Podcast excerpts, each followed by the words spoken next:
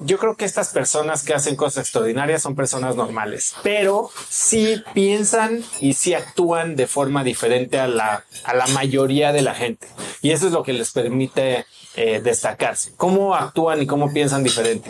Uno, son personas que toman riesgos, no como el Borras, pero sí toman riesgos calculados.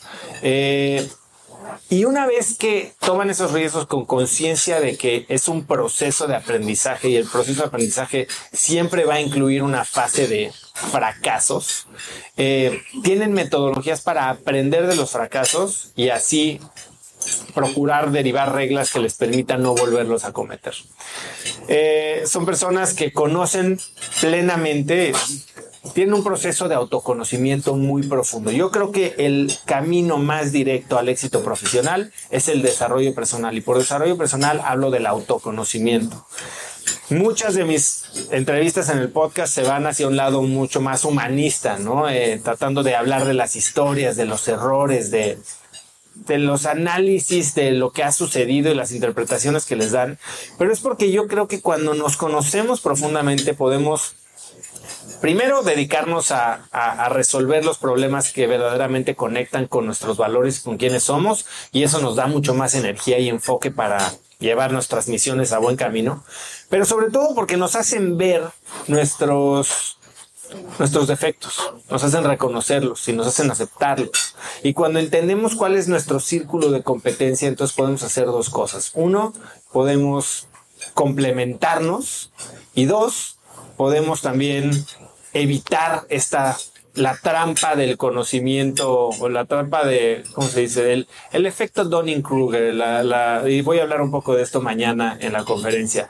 Eh, la trampa de creer que sabemos las cosas que no sabemos, porque los grandes errores vienen no de las cosas que no sabemos, sino de las cosas que creemos que sabemos perfectamente bien y nos llenan de confianza falsa que nos lleva a, generar errores que a veces son muy costosos.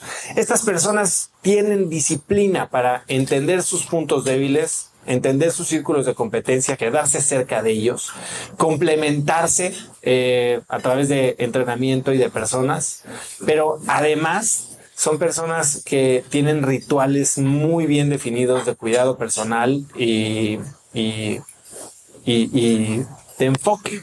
O sea, son personas que cuidan cómo alimentan su cerebro, cuidan cómo arrancan sus mañanas o sus días, cómo intencionan, cómo priorizan a qué le dedican su tiempo. Son expertos, eh, no voy a decir delegadores, pero sí optimizadores del tiempo, dentro de los cuales delegar es una de las buenas eh, prácticas a las que se llega. Y sobre todo son personas que, que entienden que cuidar su salud mental, su salud física y su salud emocional, hablando de las relaciones personales, es esencial para después tener un buen desempeño a nivel profesional. O sea, sí creo que son personas de hábitos, creo que son personas de no, no, de, no de reglas fijas, pero sí de hábitos y de sistemas. Y eso les permite tener el desempeño que, que muchos de nosotros admiramos.